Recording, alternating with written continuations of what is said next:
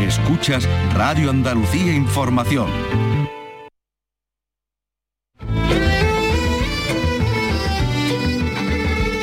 Andalucía es cultura. Con Maite Chacón. Radio Andalucía Información. Buenos días. El 11 de enero de 1959, cinco jóvenes amigos, buenos días he dicho, buenas tardes. Nos hemos quedado todos ahí mirando. Es que he visto la cara de Manuel, de Manuel Hernández, el técnico, y digo, algo he dicho yo raro. Pues sí, buenas tardes. Eh, eh, lo he dicho para ver si estabais atentos. Claro, claro, para que se vea que es directo, directo. bueno, voy a aprovechar y voy a decir que Manuel Hernández está en la realización y Raimundo Angosto en la producción y Victoria Román aquí a mi ladito. Vamos a empezar de nuevo. El 11 de enero de 1959 cinco jóvenes amigos que salieron al campo en busca de murciélagos descubrieron por casualidad el que en la actualidad es el monumento natural más visitado de toda Andalucía, la Cueva de Nerja. En realidad el descubrimiento se produjo un día después, el 12 de enero, fecha el de la que hoy se cumplen 65 años. Y hoy, la cueva que está declarada bien de interés cultural y patrimonio histórico, pues recibe un montón de visitas todos los años. El año pasado, 490.000 visitas, 53 más que el año anterior, batiendo un nuevo récord y la Cueva de Nerja es también la sede, como saben, de un festival de música que este año celebrará la edición número 63. En unos momentos hablaremos con el gerente de la Cueva de Nerja, que nos va a contar cómo se va a celebrar estos 65 años de su descubrimiento. Hoy han hecho un acto muy emotivo de reconocimiento a los pioneros, a los descubridores de hecho, hay una plaza que se llama así, la Plaza de los Descubridores. También hemos invitado al dramaturgo y director de escena Alfonso Zurro, porque a partir de este fin de semana llega a la sala La Fundición de Sevilla La violación de Lucrecia, un texto de Shakespeare que podrá verse durante todos los fines de semana de enero y visto a las circunstancias de más actualidad que nunca. ¿eh? Una violación que se produjo 500 años antes de Cristo y sigue de actualidad y también nos vamos a detener en algunos estrenos que podrán verse desde este fin de semana en los cines de Andalucía. Pero queremos contar también una buena noticia. Jerez va a tener un nuevo teatro. Una multinacional del espectáculo ha comprado un cine cerrado desde hace 26 años y lo va a convertir en un coliseo con capacidad para 100 espectadores. La apertura está prevista para la próxima Navidad. Desde Jerez nos lo cuenta Pablo Cosano. Se trata del edificio del cine jerezano, cerrado desde hace 26 años y que ha sido adquirido por la empresa Beyond Worldwide, creadora de los musicales El Médico, El Principito o El Tiempo entre Costuras. La firma gestiona además otros tres teatros en la Gran Vía de Madrid y va a invertir 4 millones de euros en este proyecto. El cine mantiene la actualidad bien conservadas las butacas del patio y las principales infraestructuras, aunque será necesario adaptar a la actual normativa de accesibilidad. Además, se va a ampliar el escenario, construir un nuevo foso para orquesta, así como una reforma de la zona del anfiteatro. Eso significará la pérdida de algunas de sus localidades actuales, por lo que el aforo final quedará en unas mil butacas. Se llamará Teatro Jerezano y se espera que sea un revulsivo cultural y económico para el centro de la ciudad. Hoy los empresarios han mostrado los planes de actuación al gobierno local.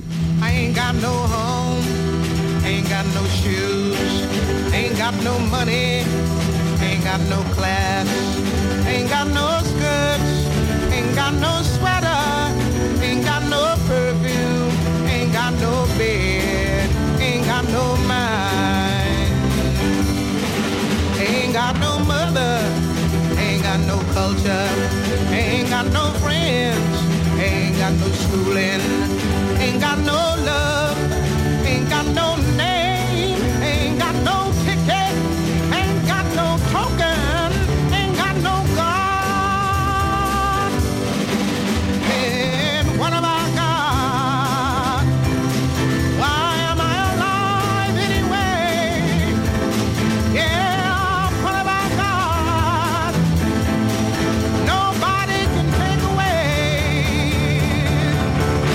Got my hair, got my head, got my brains, got my ears, got my eyes, got my nose, got my mouth, I got my smile. I got my tongue, got my chin, got my neck, got my boobs, got my heart,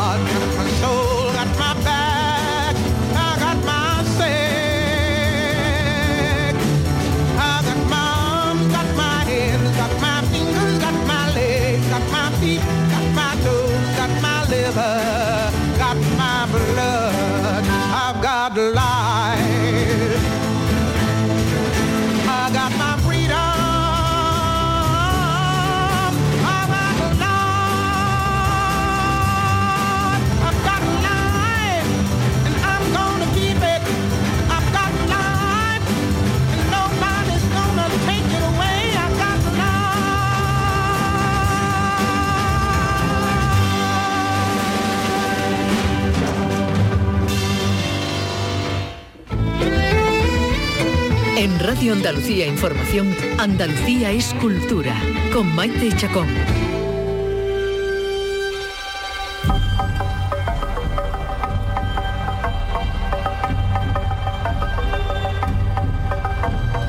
La cueva de Nerja ha cumplido hoy 65 años y por este motivo se ha celebrado en el recinto de la cavidad un acto homenaje para agradecer a sus descubridores, a José Luis Barbero, Francisco Navas, los hermanos Miguel y Manuel Muñoz y José Torres, estos cinco amigos que persiguiendo a unos murciélagos descubrieron esta maravilla natural.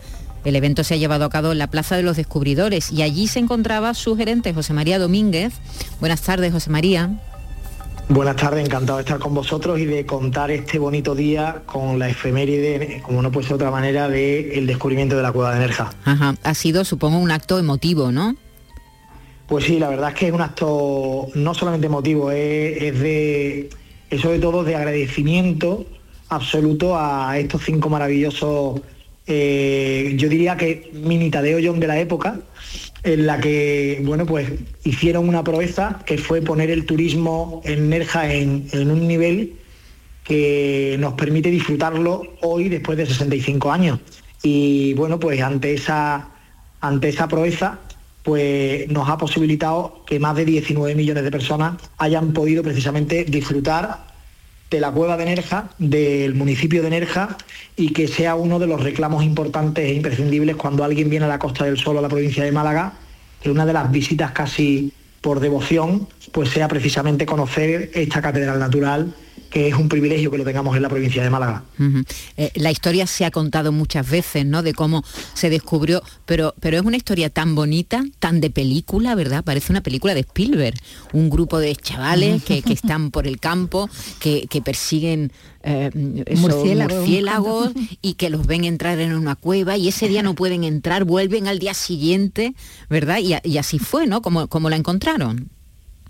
Pues sí, la verdad es que fue una absoluta aventura de, unos jóvenes que con ese ánimo de comerse el mundo y de querer descubrir y, de, su- entorno más cercano, que era su pueblo en el que disfrutaban en sus calles y en sus barrios, pues de repente eh, se venían precisamente a esta parte de la montaña, a la parte más, na- más, más natural de, esta zona del municipio, y bueno, pues en sus quehaceres de aventura pues veían como en un boquete precisamente salían y entraban esos murciélagos y esa curiosidad les llevó un día a hacer una expedición con una eh, linterna y con un martillo y con una cuerda.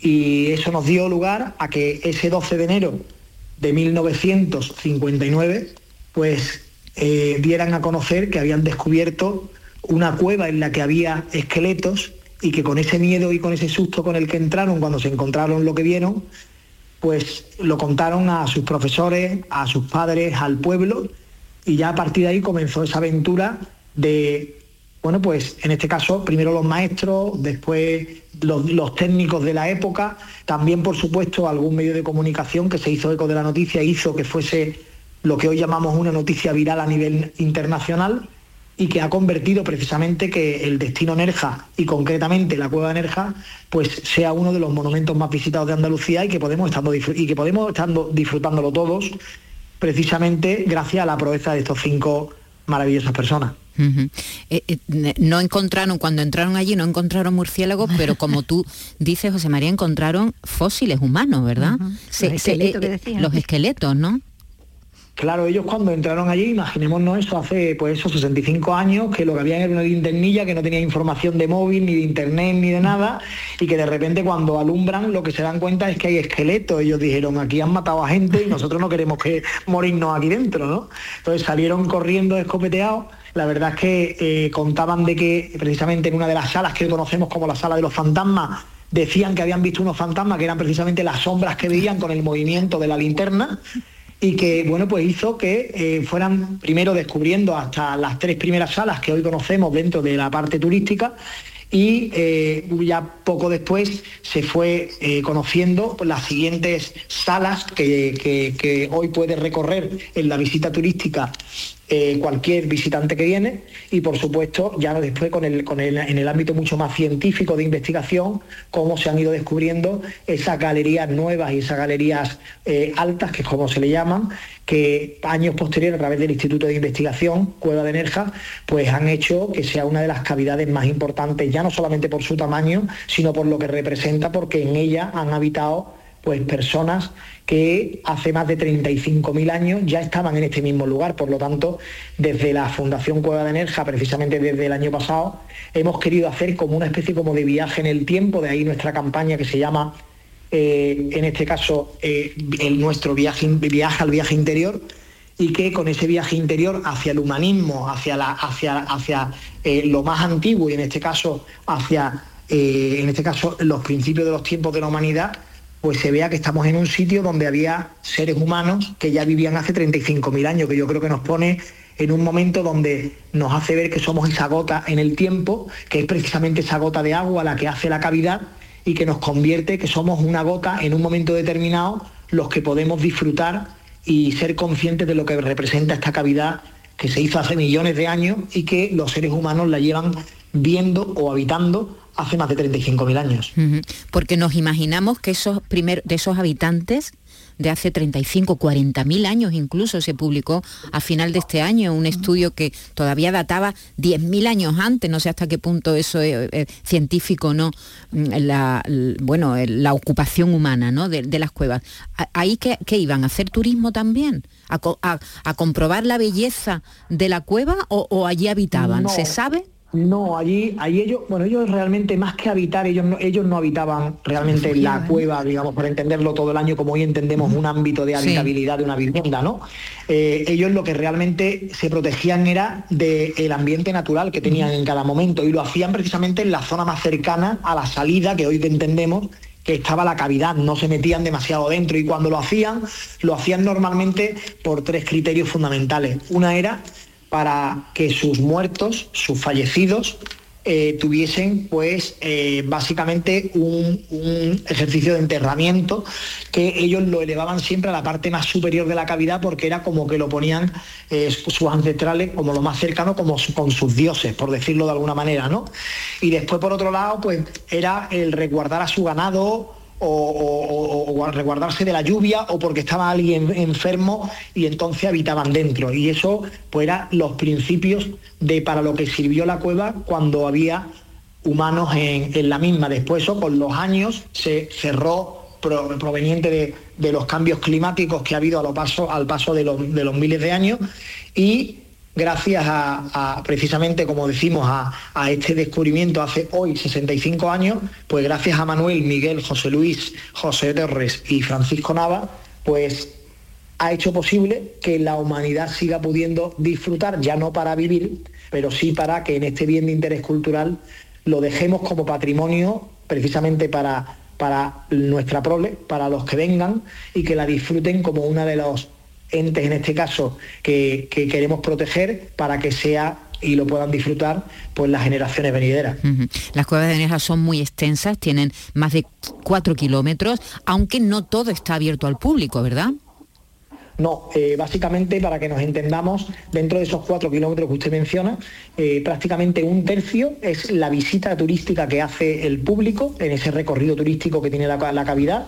Y precisamente esos otros dos tercios, que es lo que llamamos nosotros las galerías nuevas y las galerías altas, como le decía antes, son eh, ámbitos que están absolutamente protegidos para su preservación y que eh, por su dificultad en el acceso no pueden ser visitados por el turista y que lo que hemos hecho en su lugar de que entren turistas y puedan perjudicar este bien de interés cultural, lo que hemos hecho es que a través de las nuevas tecnologías, como no puede ser de otra manera, en este caso con la sala de realidad virtual que abrimos el pasado abril del año 2023, lo que hemos hecho eso ha sido precisamente acercar esas salas no visitables y que a través de la realidad virtual nos metamos dentro precisamente de este Mm-hmm. Las salas no visitables y conozcamos de alguna manera elementos que nos llevan a conocer, por ejemplo, de una mejor manera las pinturas prehistóricas, que hay algunas con dataciones con más de 25.000 años, y otras eh, cuestiones de, de- interés que ya no solamente tienen que ver con la propia fisionomía de la cueva y sus diferentes figuras o aspectos que tengan que ver con las formas de, que hay en una cavidad, ya no solamente columnas,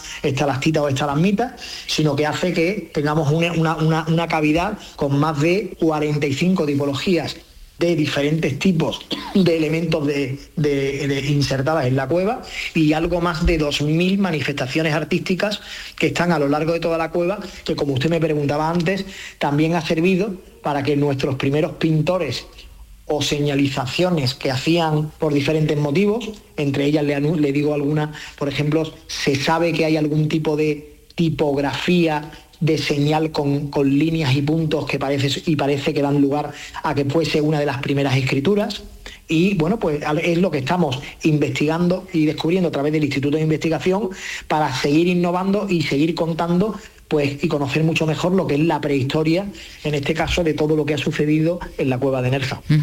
La cueva, como saben, es visitable. El año pasado recibió casi 490.000 visitas, eh, batiendo un nuevo récord, 53.000 más que el año que el año anterior. Pero eso, justo lo que me apuntaba ahora al final, es lo que le quería preguntar. Si sigue siendo la cueva de Nerja materia de investigación, si por allí siguen pasando investigadores para seguir indagando en nuestro pasado.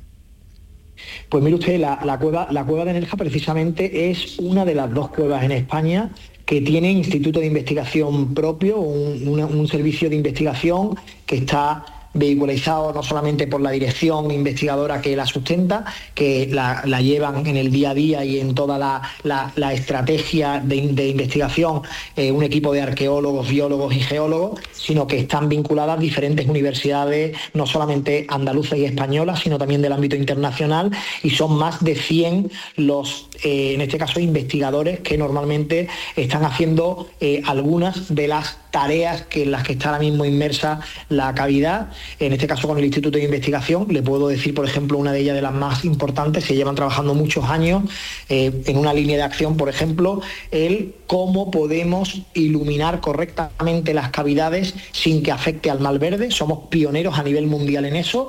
Se está investigando eh, en esa materia con diferentes universidades del ámbito nacional y eh, junto este tema, como con otros que van a ir y que vamos a posiblemente a lo largo del 2024 a ejercitar una línea de acción para intentar ser patrimonio mundial, son los retos que tenemos por delante y por supuesto, como usted dice, con un ámbito absoluto, que es la protección de este bien para conocer mejor la cueva y sobre todo para preservarla.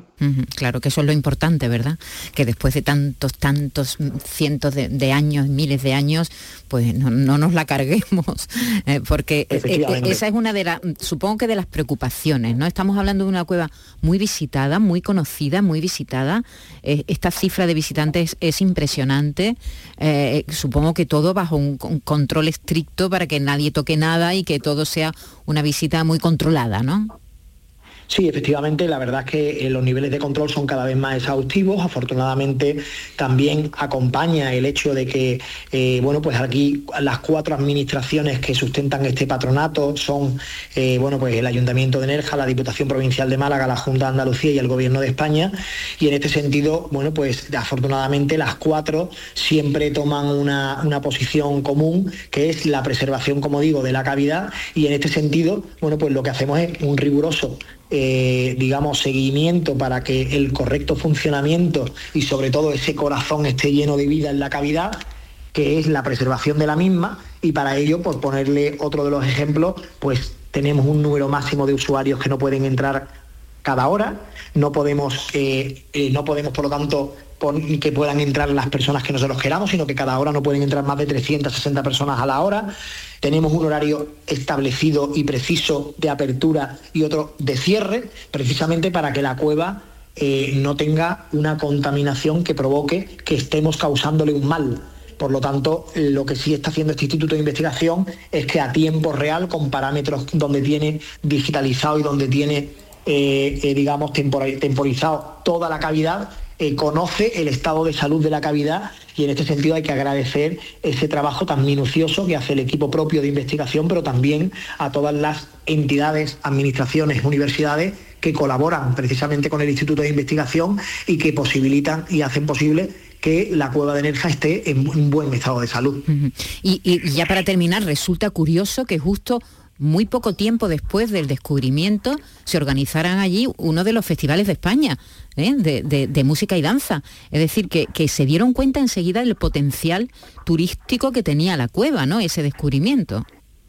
Claro, yo creo que yo creo que lo importante, si nos ponemos en la, en la situación del año en el que estamos hablando, que estamos hablando de los años 60, ¿vale? Principalmente con ese primer festival que fue en 1960, eh, yo creo que lo más importante es que era el principio del aperturismo turístico eh, a nivel de España, es decir, España estaba inmersa, como todos sabemos, en, una, en un régimen no democrático y eso hacía de que esa apertura que quería hacer Franco con Europa y con el mundo, eh, tenía claro que la cultura tenía que ser uno de los elementos importantes y detrás de él tenía que ser también el turismo. Y claro, cuando se encuentran con la cavidad, eh, desde el ministerio, desde los diferentes ministerios, en este caso Turismo y Cultura, ven adecuadamente de que hay que asociar para el ámbito turístico de la cavidad el que hubiese un festival de música que hizo posible y hace posible, además, que nos podamos sentir orgullosos de que la Cueva de Nerja tenga el tercer festival más antiguo todavía en funcionamiento en España, por detrás del de Granada y del de San Sebastián, y que después de 65 años y 63 ediciones, porque desafortunadamente con el COVID hubo dos años que no se ha podido celebrar, pues este año 2024 afrontemos el 63 festival como un festival en el que estamos dentro de los grandes festivales de la Costa del Sol, que sigue teniendo sus esencias como es el flamenco, la danza y la música clásica, con la apertura a lo que es la música actual, para que sea, eh, yo siempre digo una frase que me gusta mucho, ¿no? Y es que este es un festival que no quiere dejar de ser elegante sin la necesidad de ser elitista. Y yo creo que en este sentido es parte de la filosofía que lleva este festival y afortunadamente en estos últimos años, cuando hemos sacado el festival fuera de la cavidad para proteger mucho más a la cavidad, lo que nos ha eh, hecho es que tengamos un auditorio muy bien dimensionado para lo que queremos proyectar, que es como le decía, sobre todo es que siga habiendo cultura de buen nivel, no solamente en música, sino en danza, en flamenco, en otro tipo de estilos culturales que hacen que esos 63 años de historia de ese festival, su esencia permanezca, pero evidentemente con esa renovación en el tiempo que nos ha hecho que tengamos un auditorio perfectísimamente habilitado y del disfrute de muchísima más gente, porque anteriormente solamente en un festival a lo mejor podían participar 2.500 personas cada anualidad y ya estamos en un festival donde aproximadamente hasta 30.000 personas en cada año pueden disfrutarlo. Por lo tanto, lo hemos democratizado mucho más para que esté y, tenga un acceso prácticamente todo el mundo a disfrutar en un enclave natural como es la Sierra de Tejeda y Almejara, en pleno corazón de Energia y en pleno corazón de la cueva, tengan ese festival de música y a su vez puedan disfrutar viendo la cueva antes o después de haber visto el concierto. Muy bien, bueno, pues ya lo saben, que, nos han dado muchas ganas de volver. Yo recuerdo este, ese, era una visita obligada, desde luego cuando era pequeña. excursión, La excursión, ¿verdad? Nos llevaban los colegios, nos llevaban desde los colegios, si no tus padres, ¿eh? te llevaban a ver esa cueva, cueva que te quedabas maravillado viendo esa, esa esa maravilla. José María Domínguez, gerente de la Fundación Covedanera, enhorabuena por estos 65 años y estaremos como siempre, como todos los años, pendientes de ese festival que, que ocurre en verano y que trae siempre a estupendos artistas. Un abrazo y muchas gracias. Muchas gracias a vosotros y por supuesto a los descubridores le mando un beso desde aquí a todos ellos. Gracias. Andalucía es cultura con Maite Chacón. Radio Andalucía Información.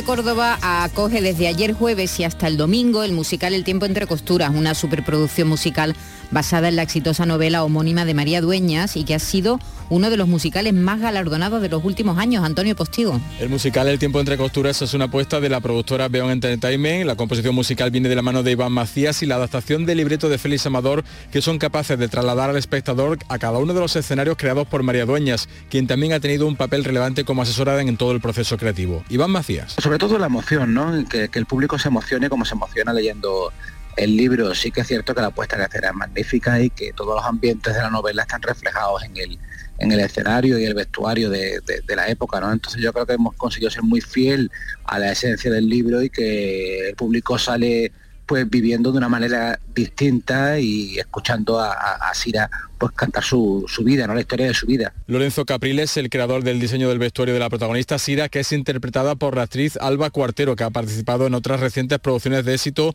como La historia interminable el musical o El médico el musical. Todas las entradas están agotadas para el Gran Teatro de Córdoba, incluida la doble función de viernes y sábado, salvo la jornada del domingo, en la que aún es posible adquirir alguna localidad. Y la Junta de Andalucía y el Ayuntamiento de Monachil van a invertir 6 millones de euros en la restauración de la Casa de los Aragones, un bien de interés cultural en el centro del pueblo que tiene casi 600 años de antigüedad y que será futura sede municipal, museo, casa de cultura y centro de información turística. Jesús Reina. De los 6 millones, la Junta aporta el 80% y el municipio el 20% restante. Para la Consejería de Fomento es uno de los proyectos más importantes de esta legislatura. Lo ha dicho la consejera Rocío Díaz. porque la verdad es que es uno de los proyectos más importantes que tenemos en Andalucía.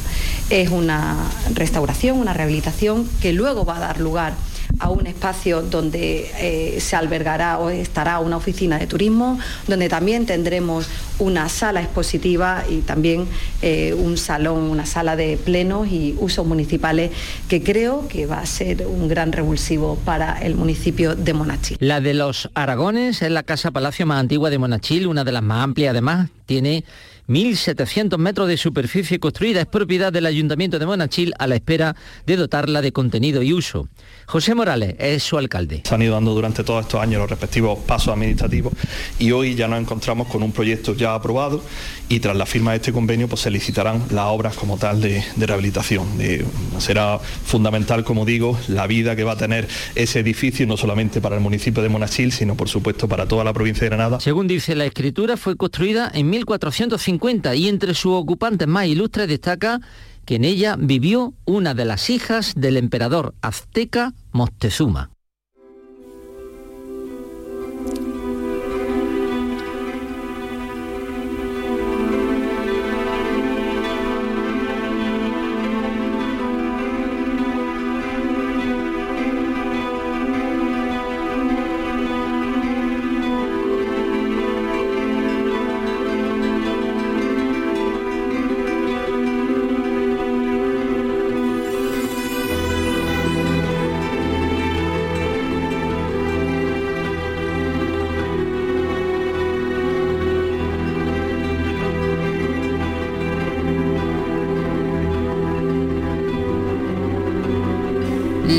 La violación de Lucrecia vuelve a representarse en Sevilla. El montaje de la compañía de teatro clásico está dirigido por Alfonso Zurro y está basado en el poema, en el famoso poema de Shakespeare que se representa, se va a representar este, los fines de semana de todo el mes de enero en el Teatro de la Fundición. La obra toma como base el suceso histórico acontecido en Roma 500 años antes de Cristo, a partir de que el escritor inglés crea ese poema que tiene el mismo título, ese acontecimiento que desencadena la historia que narró Shakespeare, fue contado por Ovidio y también por Tito Livio y trata sobre la violación que sufrió una dama romana llamada Lucrecia por parte del príncipe Tarquino.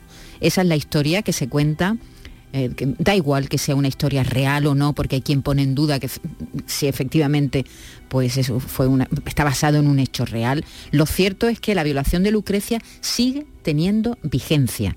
Y ahí está Alfonso Zurro para demostrárnoslo. Alfonso, buenas tardes. Hola, buenas tardes, Maite, ¿qué hay? Muy bien, aquí encantado de, de hablar contigo, hace mucho que no nos cruzamos. Es verdad. Eh, sí, y, y- y bueno, con, con ¿cómo se te ocurre que, que, desde, desde la antigüedad todavía Lucrecia y su violación tiene cosas que decirnos a los espectadores de ahora? Pues sí, desgraciadamente hemos avanzado muy poco. O sea, sigue diciéndonos muchas cosas, lo ha dicho durante muchísimo tiempo. Ha sido un material, ese material histórico, a veces dicen que hay parte de leyenda, pero hay bases históricas que lo confirman.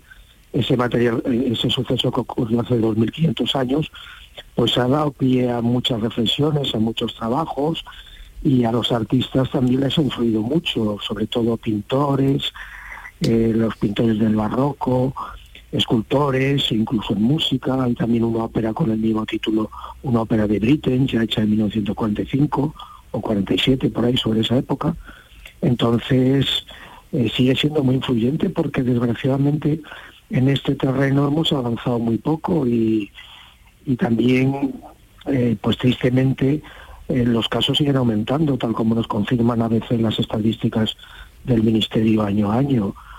Y esto pues es, penoso y hay que ponerlo sobre el escenario para escucharlo, para verlo y para analizarlo y para sentirlo. Eh, llama la atención también, por supuesto, que, que para, para Shakespeare fuera un tema importante porque además es recurrente, vuelve a aparecer, hacen referencia en algunas otras obras de, de Shakespeare de este, de este suceso. Pero llama la atención como la violación de una joven eh, en una sociedad de hace 2.500 años, donde la mujer no era considerada eh, como, como es considerada ahora en, en los tiempos modernos, eh, Sí, fuera sí. recogido por dos historiadores, ¿verdad? ¿Por qué? ¿Por qué fue tan importante esta violación? Pues eh, es muy importante porque el suceso del violador era el príncipe heredero, el hijo del rey del rey de Roma, entonces tenía monarquía del rey y entonces el culpable era el hijo del rey eso motivó, según muchos, un levantamiento popular y eso acabó con la monarquía. A partir de ahí ya no volvió a haber monarquía, hubo la República del Imperio en Roma y desaparecieron las monarquías. Eh, Tarquino, el padre del, del culpable, fue el, el último rey que hubo. Y entonces el hecho de que esta dama romana fuera trasladada hasta el Capitolio eh, fue provocó un levantamiento contra contra la monarquía eso es lo que los datos que tienen y así se ha ido contando contando durante mucho tiempo Claro, y todavía, por eso todavía tiene esa vigencia, ¿no? Porque mm, eh, eh, este hecho delictivo, este delito horrible cometido contra una mujer hizo tambalear, ca- caer un régimen, ¿no? Prácticamente. sí sí sí sí sí sí Eh, está interpretado además por Lorena Ávila, que es- es- tiene forma de, de monólogo, ¿no, Alfonso? Sí, es un monólogo, es un monólogo complejo, es un monólogo que está hecho eh, con, con diversos planos de lectura. La actriz se tiene, es una actriz camaleónica que tiene que pasar por diferentes estados y entonces eh, nos va contando la historia de, lo que sabemos de Lucrecia a partir del texto de Shakespeare, pero al mismo tiempo ella como actriz o como mujer de hoy analiza, piensa, corta, avanza y cuando nos damos cuenta nos está contando también al mismo tiempo otra historia prácticamente paralela de una mujer de hoy. Y a partir de ahí pues continúa la obra donde vamos escuchando los planos diferentes. La Lucrecia de ayer, la Lucrecia de hoy, la actriz que etcétera, y los diversos personajes que van saliendo, lo cual es, es muy atractivo y todo el público se siente, digamos, muy atraído y, y la historia es importante sobre todo contarla de tal forma porque al final nosotros en el teatro o en el cine lo que hacemos es contar historias. Entonces, eh, esta historia hay que contarla, pero después hay que intentar emocionar y si es posible conmocionar también al espectador, que es lo que se busca. Entonces, hasta ahí intentamos llegar. Esta, esta obra hay que recordar, ella, Lorena Ávila, la actriz recibió el premio de escenario de Sevilla 2023 y en esta misma edición los premios de escenario de Sevilla distinguieron la obra como mejor espectáculo y mejor autoría para ti, para Alfonso Zurro. Así que es una obra premiada, reconocida y que está, la podemos ver durante los fines de semana de todo el mes de enero, ¿verdad, Alfonso? Sí, hasta el día 28, de jueves a domingo, en la fundición. Muy bien, pues mucha suerte, Alfonso, con este regreso, porque ya se estrenó esta, esta función hace, hace unos meses, con el regreso de, de Lucrecia, de esta, de esta violación de Lucrecia a, a Sevilla. Un abrazo y muchas gracias, Alfonso. Muchísimas gracias a ti, Maite. Un abrazo muy fuerte. Un abrazo fuerte. Andalucía es cultura, con Maite Chacón. Radio Andalucía Información.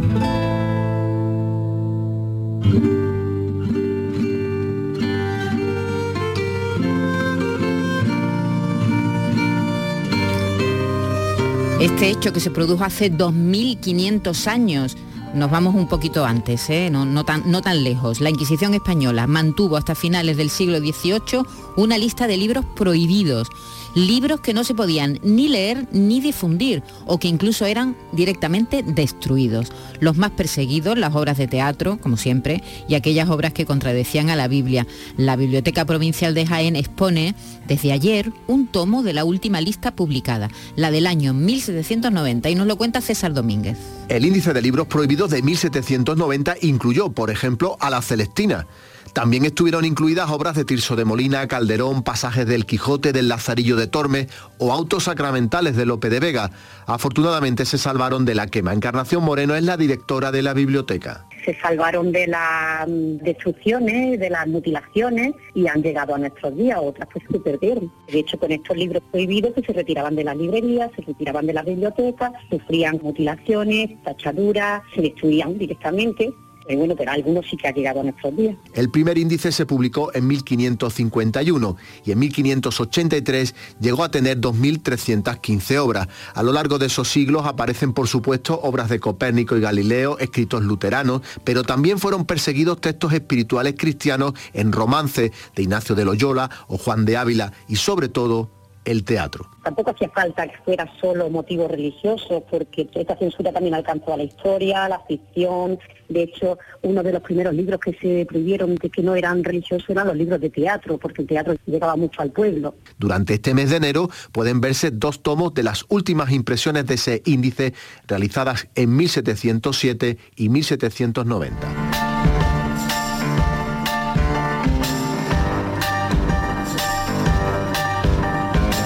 Y nos vamos al cine, y nos vamos al cine eh, para empezar con una película que todavía no se ha estrenado, No, le pero, un poquito. le- pero se estrenará a lo largo de este 2024, ¿verdad Vicky? Sí, estamos hablando de ese biopic de la vida de, y el ex, bueno, la- el ascenso y, y caída, ¿no? Y la pérdida a los 27 años, ingresando en ese club trágico de, lo- de los 27 de Amy Winehouse.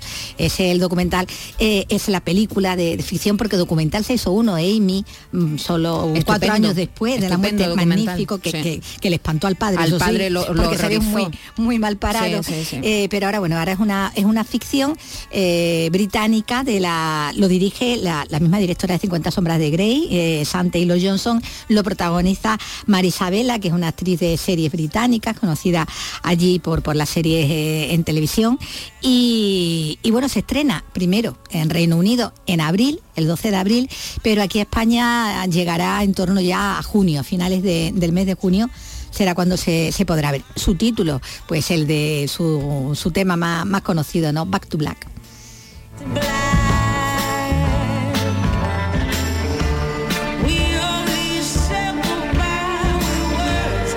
Habrá que esperar entonces unos meses para ver este biopic. Sí. eh, Bueno, hay otro por ahí que se estaba mm, hablando, pero en ese no hay ni fecha ni nada. Eh, tener a Selena Gómez, a, la, a la cantante, bueno, volviendo a Cantante y su faceta de cantante, sí, Ujú. interpretando a Linda Ronstadt.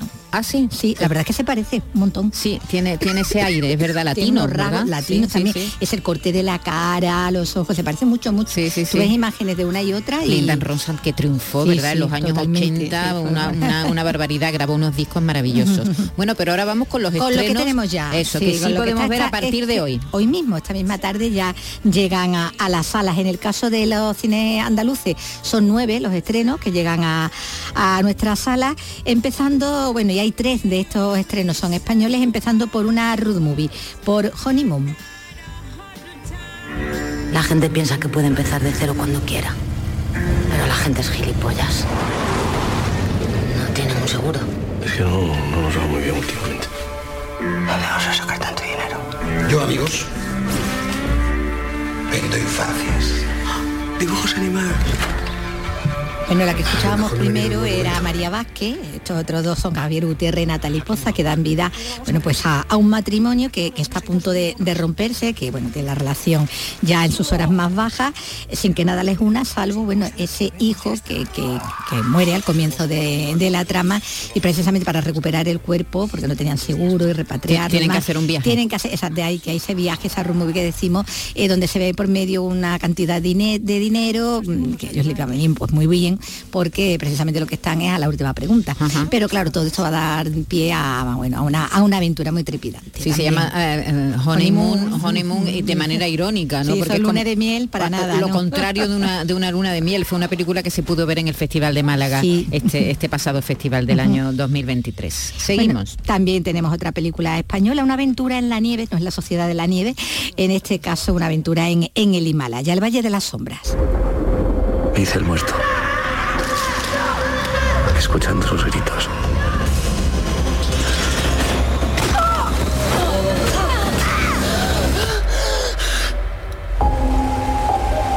Ella quería surf, playa, pero la convencí de venir aquí.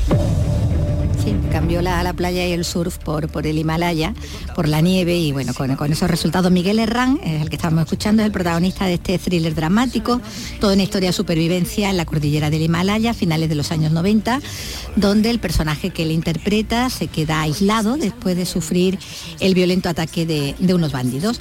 La única vía de escape que va a tener va a ser el río, el río congelado, con lo cual, bueno, pues em- tiene que emprender un camino lleno de, de peligros que le van a poner pues, pues a prueba. El. Valle de, de las Sombras. Eh, El director Salvador Calvo es el mismo de los últimos de Filipinas, ¿no? Es decir, que él Sí, está también. acostumbrado a rodar en circunstancias también complicadas, ¿no? Ese Sí. rodaje también fue muy complicado. Es decir, dos películas españolas. Bueno, y hay una tercera, hay una una tercera, tercera. una comedia costumbrista, Palacio Estilista, que tiene ahí a Goya Toledo como una peluquera que, que Oye, Goya Toledo, ¿cuánto tiempo que Hacía no la mucho vemos? que no la veíamos. Aquí sale además muy rara, sale rubia, sale muy muy extraña, ¿no? Eh, eh, que es verdad que lleva mucho tiempo Sí, sí, desaparecida, sí. de- por lo menos del cine. Se ve en alguna que otra pasarela, en alguna que otra Sí, sí, la roja, pero, pero- claro, pero dices que está- así de protagonista Claro, mm, hace pues- tiempo. Pues está en esta, en esta comedia, como una peluquera que quiere, que decide chantajear a unos clientes que han cometido un delito para dejar así la peluquería que está como un poquito harta. Y se cruza por ahí pues con una serie de personajes también, pues, eh, pues desde luego muy variopintos, ¿no?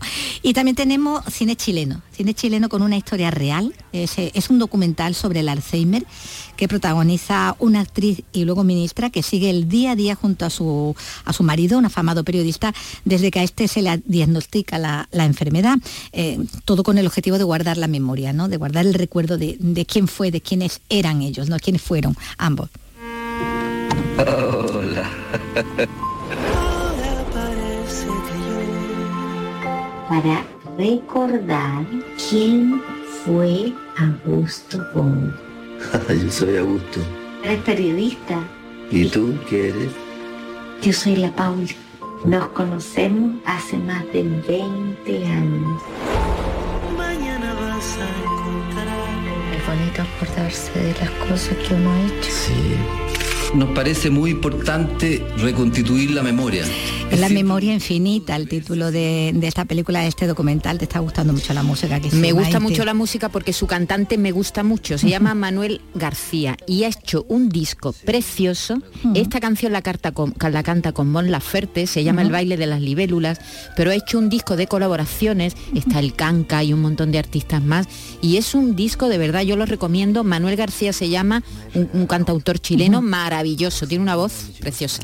Bueno, pues ahí está de fondo, ¿no? De esta historia, como decíamos, bueno, estamos escuchando al protagonista, él es el periodista y escritor chileno Augusto Góngora, ella su mujer, la actriz y después ministra de Cultura Paulina Urrutia, eh, que en 2014 empezó a grabar en vídeo momentos cotidianos y a documentar ese avance de, la enfermedad de su marido.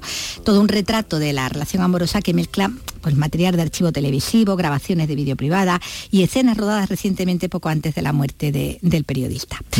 Y también destaca entre los estrenos la nueva película del alemán Wim Wenders, en este caso una película que ha salido pues muy japonesa, Perfect Days. Vaya banda sonora bonita, ¿Verdad? por Dios. bonito. Lou Ahora Reed con. Perfect Dead, una de mis canciones favoritas que me estás trayendo hoy, Vicky, aquí. Toda tu música de la música de tu vida. bueno, esto con la historia de un hombre sencillo que limpia lavabos en Tokio, un apasionado de la música de los libros, fascinado por los árboles en los fotografías, y a quien una serie de encuentros inesperados le van a ir revelando su pasado y las razones por las que esa senci- sencilla vida cotidiana le parece, eh, parece que le da esa tanta felicidad como el ¿no? Porque ahí hay algo eh, de- eh, del pasado que como que no cuadra, ¿no? Una película rara, ¿verdad? Sí. Wenders de- En dirigiendo, Tokio. pero que en inglés, supongo, Y- ¿no? y, bueno, y a japonés. en japonés también, es decir, que, actores act- japoneses. actores japoneses. que nosotros no conocemos por aquí ninguno. Sí, sí, sí, una película rara, ¿no? Para, es que para este- se mete Sí, siempre sí, en, en proyectos raros, ¿no? Sí, sí, es su sello, ¿verdad? Perfecto. Y ahora vamos con una de tortas, de tortas. de acción, con Jason. Strahan. Eso, eso. Es usted una bendición, señor Clay. Aquí solo había sin maleza y usted le ha devuelto la vida. La señora Parker y yo éramos amigos, como si fuéramos familia. Era la única persona que se ocupó de mí. He recibido un mensaje de que tengo un virus. Porque aquí Jason Strahan es, es- es aparentemente un tranquilo apicultor, pero se lanza a vengar la muerte Él no puede de- ser nunca tranquilo. Que va, que va, por mucho que tú lo veas allí con las abejitas y como que está... ¿Será creíble? No te El de apicultor. Tú le ves la pinta y dices, este no, esto es imposible. Y se ha hecho muy buenas migas con la vecina, la vecina la estafan, le hacen una estafa y pierde todo su dinero y, por tanto, y muere, ¿no? Y se suicida. Y ante esto, bueno, pues él lo venga, se revela como un justiciero al tratarse en realidad, como no, de un antiguo agente especial de ¿Cómo una no? misteriosa organización. Que está huyendo de su Tan pasado. secreta como letal. Sí, está sí. huyendo de su pasado, Pero no pero, le dejan. pero no puede huir porque el pasado sale algo. siempre vuelve Sí, y sí. tiene que volver a dar tortas. Que lo él- hace muy bien. Como él solo sabe Oye, dar. que a mí con las películas que hace con Guy Ritchie me encanta, ¿eh? Sí, Tengo que decirlo que, que las, no, en las no, de Guy Ritchie, sí. otras muchas. Sí, ya lo sé, pero, no es mi estilo de Bueno, cine, pero no. a mí sí, sí me, sí me mola. Bueno, pues ya lo saben. Las únicas de acción que me gustan son esas, las de Guy Ritchie. La de Guy. Ritchie, que es muy gamberro y muy... Sí, sí, hombre, cuando coge a Sherlock. Holmes, figúrate lo que hace. Bueno, pues si quieren una de tortas ya lo saben, pero mm, yo yo mm, espero, espero, qué bonita esta canción. Mira, Oye, no hemos dicho cómo se llamaba, Beekeeper, lo has dicho tú, ¿no? La, Eh, la de... sí, sí, sí, se llama Sí, la del apicultor, sí. Beekeeper, la brutal campaña de venganza de Adam Clay. Esa es la, la película. Mira, Habrá esta- un 2, un apicultor 2. seguro. Esta es la canción que te decía, mira. Ahora parece que yo Qué bonita. debo mirar hacia el mar, descubrir la noche, su reflejo entre los botes. Mañana vas a encontrar una flor que te deje ¿Con quién canta aquí? Con Mon Laferte. Ah, qué bonito. abrazas su suave fuego y en una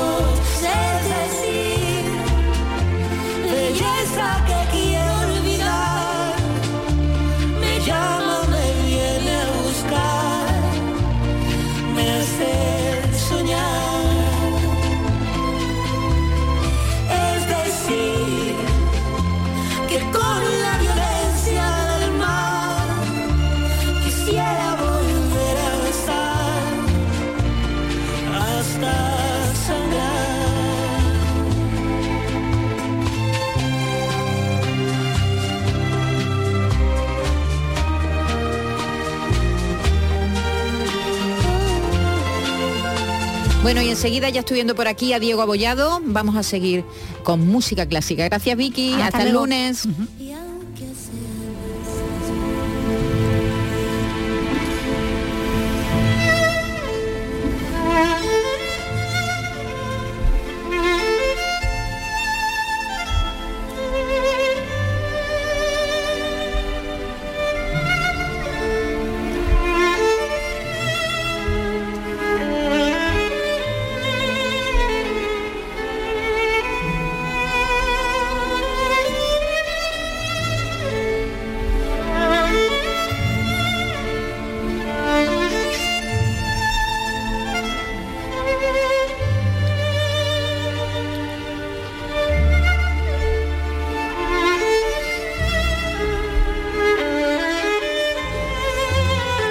Abollado, buenas tardes. ¿Qué tal? Buenas tardes. ¿Has ¿Cómo visto está? maestro del, de Bernstein? Eh, Bueno, por supuesto que lo he visto, ¿Te ha seguro, con todas sus horas. Sí, sí, está muy bien, está muy Está bien. muy bien, ¿verdad? Está muy bien la película. Además me gusta mucho cómo dirige sin, ser- sin ser director, porque ¿Tú esto sabes es como que lo han acreditado sí, en un sí, disco? sí, sí, sí, sí, lo sé, lo sé.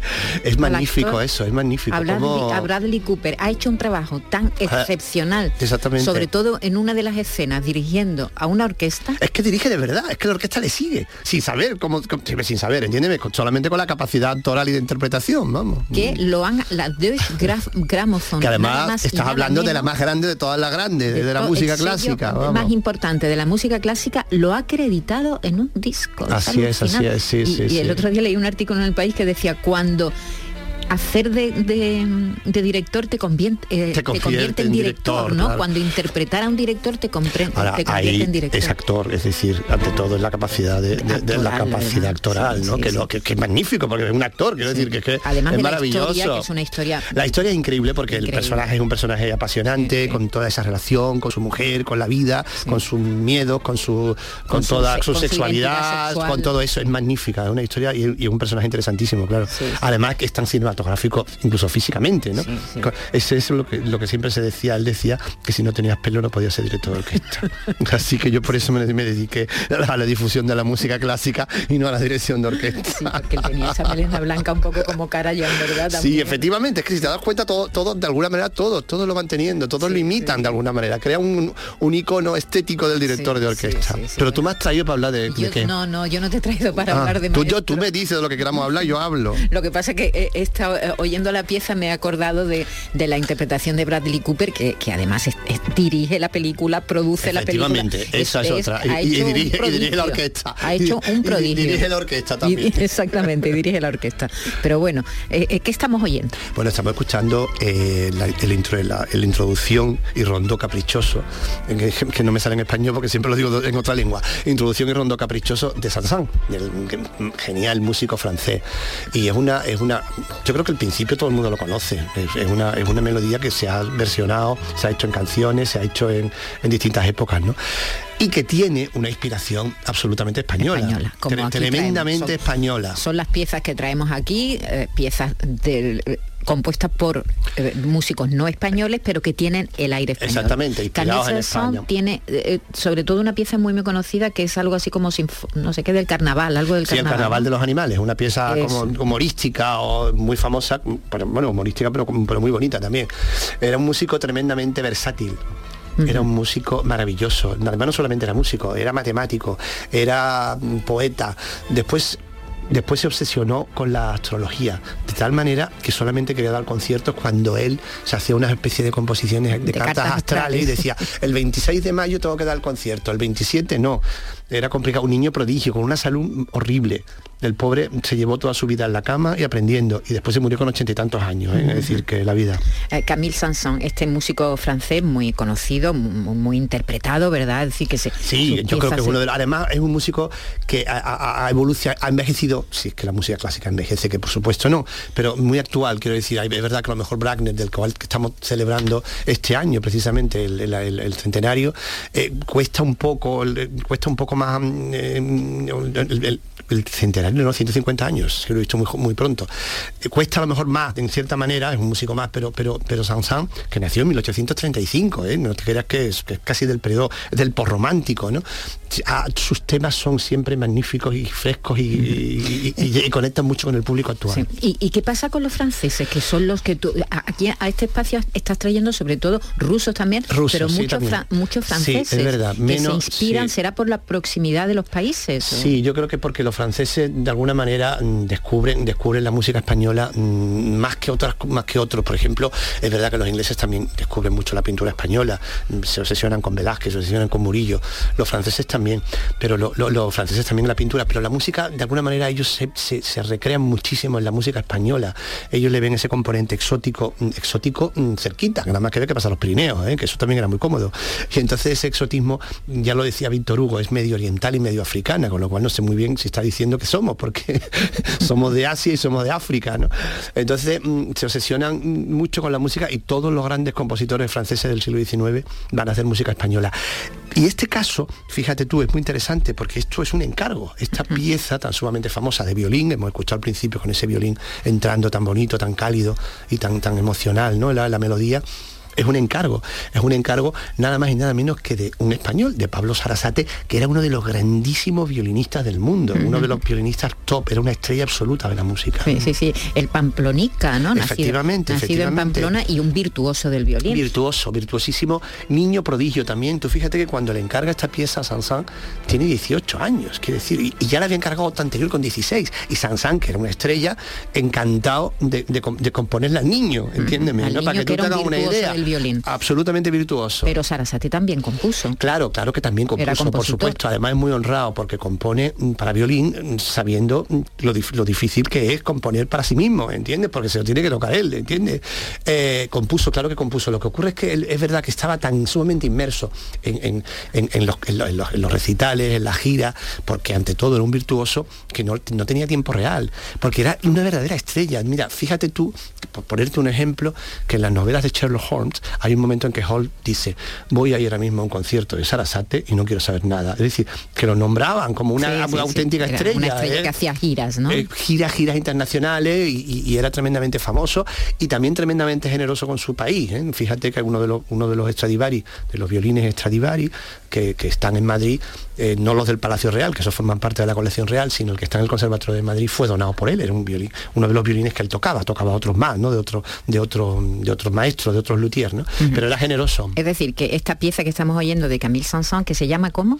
Se llama Introducción y Rondó. Caprichoso. No es cualquier cosa, es caprichoso.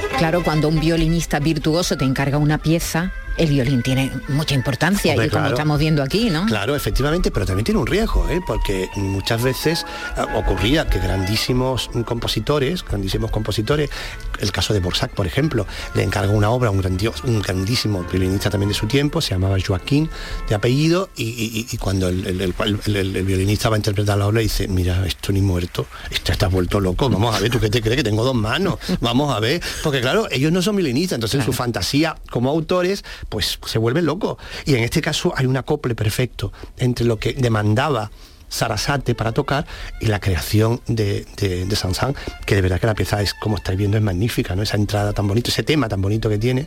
Es verdad que dura nueve minutos y después se vuelve a poner más española, se pone más un poquito cíngara, pero bueno, es que todo, eh, en el fondo era Oriente, ¿no? Era el Oriente de Europa, era, era el exotismo, ¿no? Bueno, tenemos tiempo luego de ir a casa, eh, buscar la pieza y ponerla entera. Aquí ponemos solamente un fragmento para el Son nueve Boca. minutos estupendo, nueve Eso. minutos estupendo, o con unos cascos en el autobús, en el metro, estupendo para la ciudad que tenga metro. que tenga la suerte de Que tener tenga la suerte de tener metro, que no somos muchos en Gra- Andalucía. Gracias Diego, feliz fin de semana. Hasta luego. Hasta luego. Nosotros volvemos el lunes a la misma hora, que lo pasen bien.